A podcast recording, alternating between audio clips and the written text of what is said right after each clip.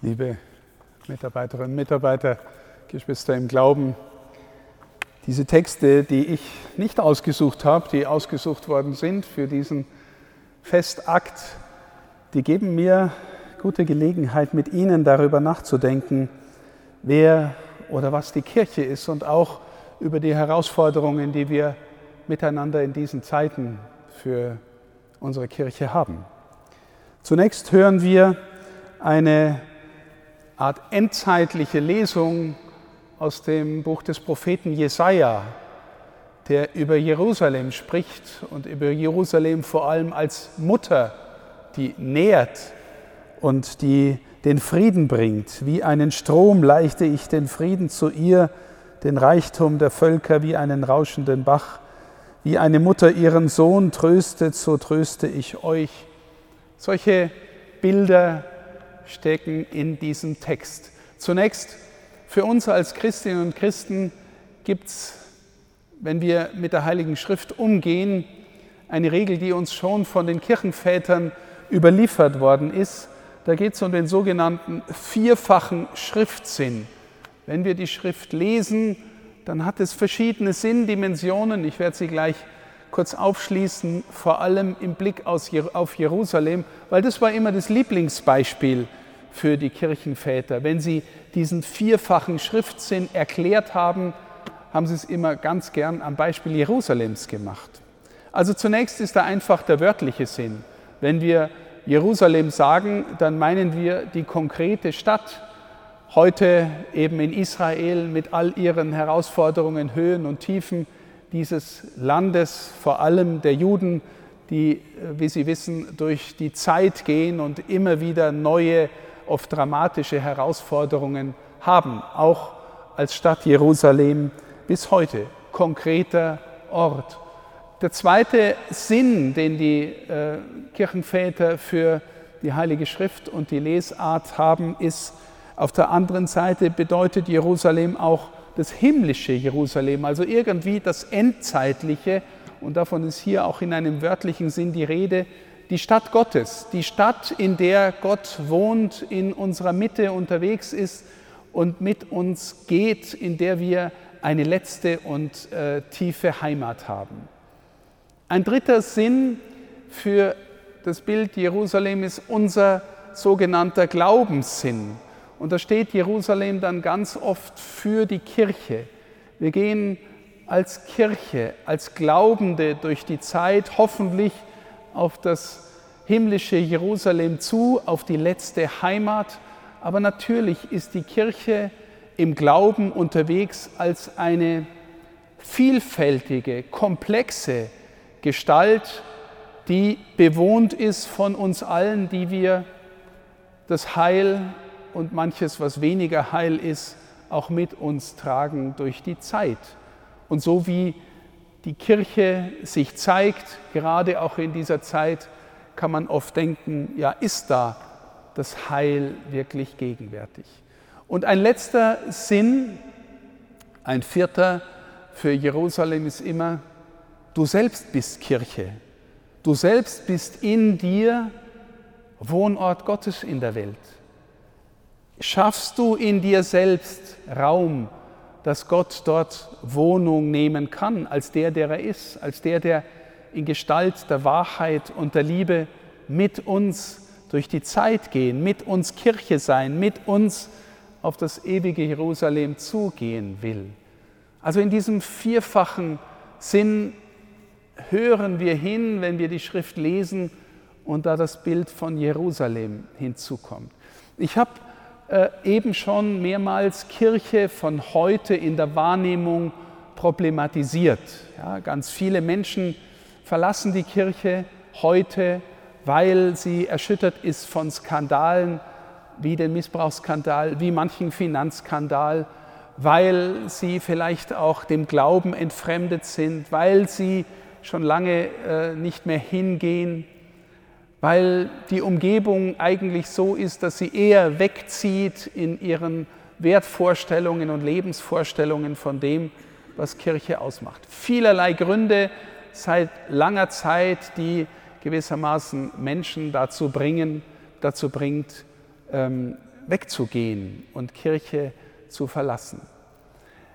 Wenn wir von dort, liebe Schwestern und Brüder, einen Blick auf das Evangelium werfen, dann merken wir vielleicht, dass doch mehr drin liegt, viel mehr drin liegt, als wir vordergründig über Kirche in diesem vielfachen Sinn auch von Jerusalem denken. Die Jünger streiten darüber, wer der Größte unter ihnen ist.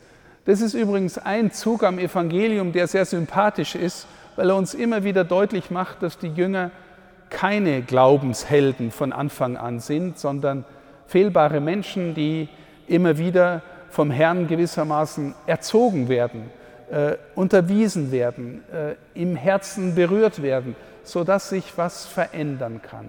Also da kommt der Zug raus, ehrgeizig zu sein, groß zu sein, besser als der andere zu sein, vielleicht Macht zu haben, Macht auszuüben.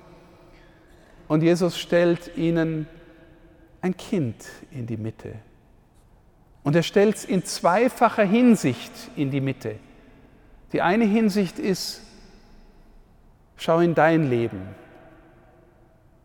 Kannst du so in deinem Herzen Gott gegenüber Kind sein, dass du erahnen lernst, was Reich Gottes in der Tiefe bedeutet?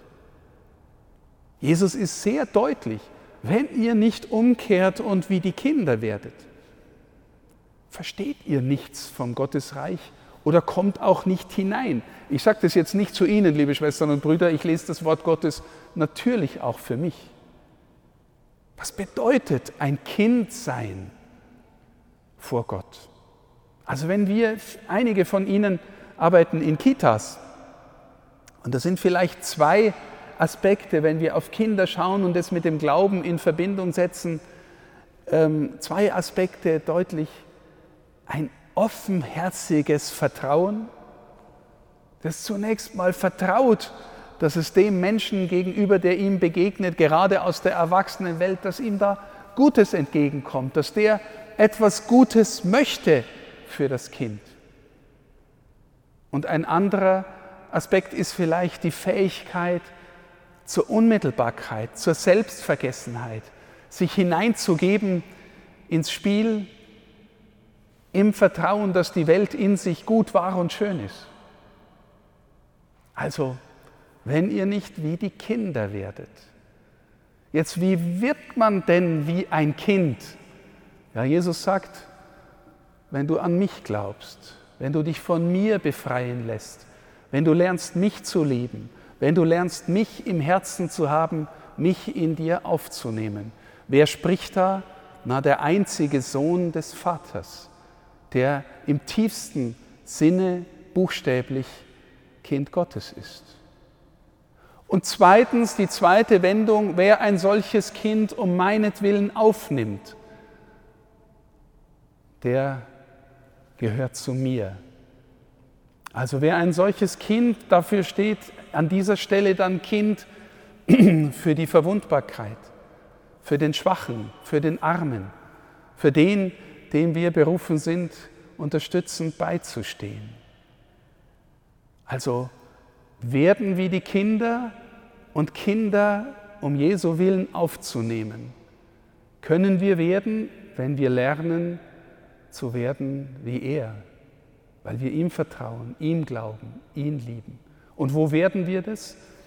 Die Antwort ist, wenn wir Vertrauen lernen, dass im Innersten der Kirche er trotz allem gegenwärtig ist und bleibt.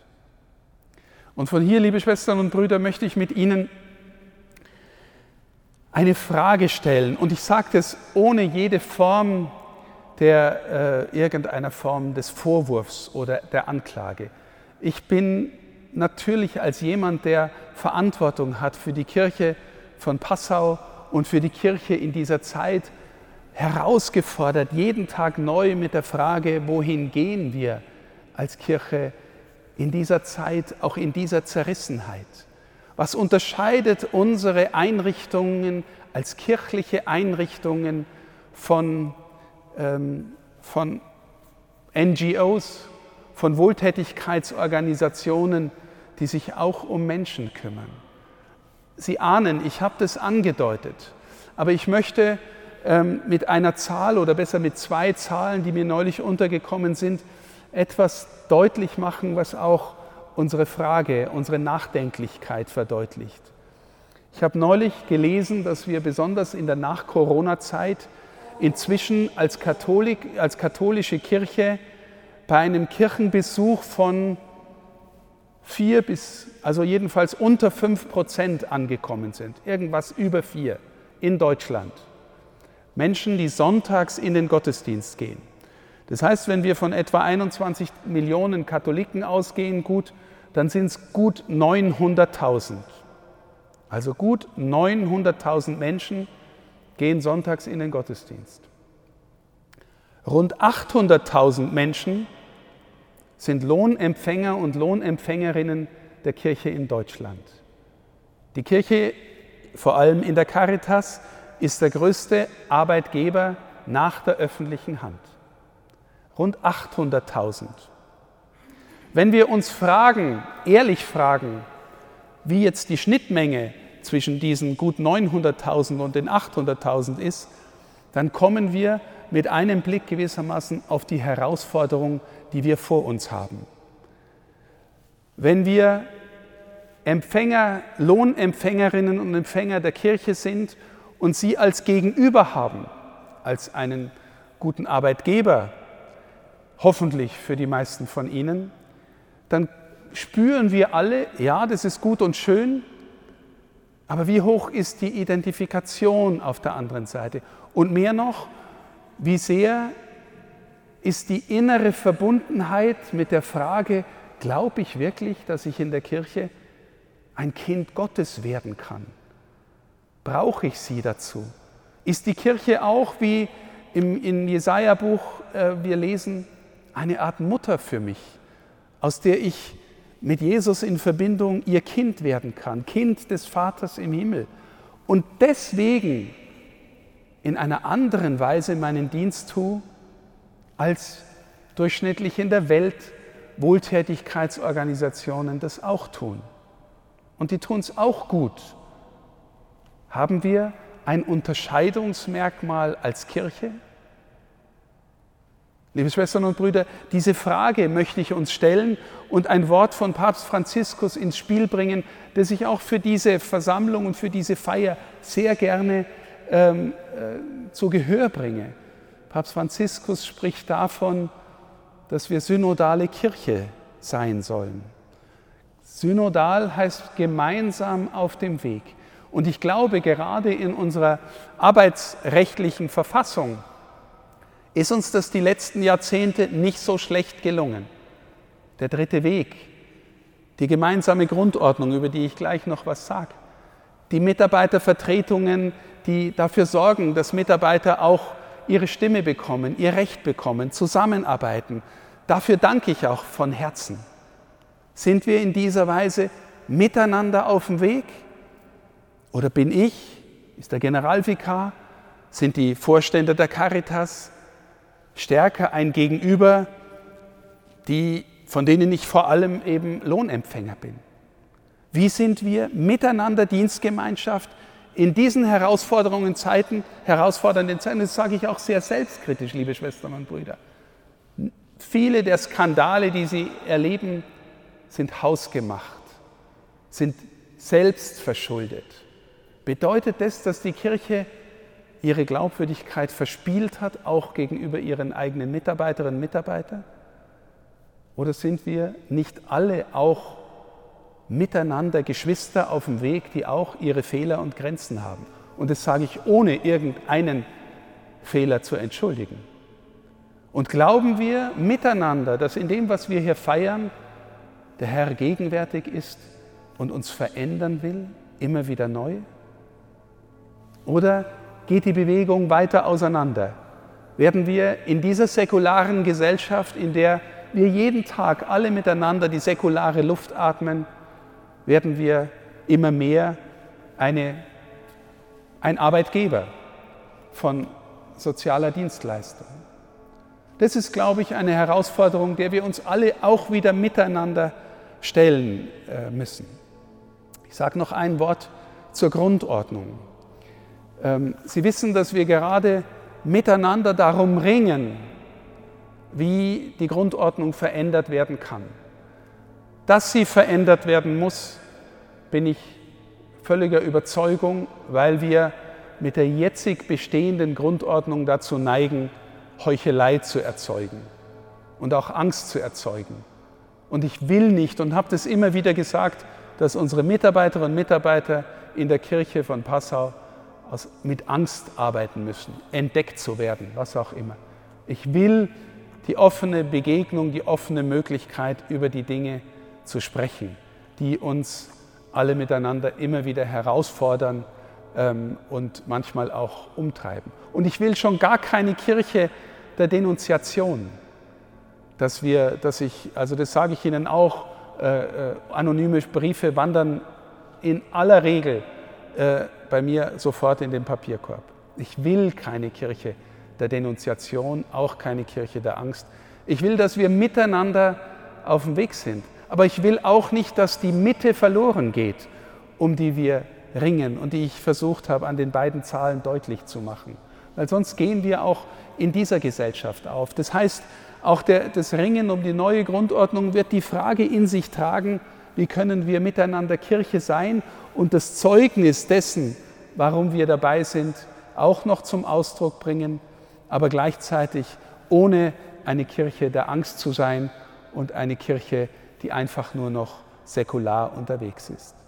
Das möchte ich Ihnen ehrlich ans Herz legen, an diesem Tag, an dem wir ein schönes Jubiläum feiern. 25 Jahre, die beiden Diaken im Interesse der Mitarbeiterinnen und Mitarbeiter. Ich danke allen, die in den MAVs sind, die in den Diaken mitarbeiten, im Interesse der Mitarbeiter. Und ich bin von Herzen dankbar für dieses Engagement. Auch das dient ja dem, dass sich Mitarbeiterinnen und Mitarbeiter in unserer Kirche, in der verfassten Kirche, in der Caritas-Kirche, in den anderen Einrichtungen wohlfühlen können. Das ist mir wichtig. Aber mir ist als Bischof natürlich auch wichtig, dass wir auch ein Zeugnis des Glaubens geben, miteinander. Oder ein Zeugnis wenigstens einer Wertegemeinschaft, die auch den Glauben mitträgt und mitbejaht. In diesem Sinn herzlichen Glückwunsch, danke für alles Engagement, Gottes Segen und noch eine gute Feier nachher dann nach unserem Gottesdienst. Amen.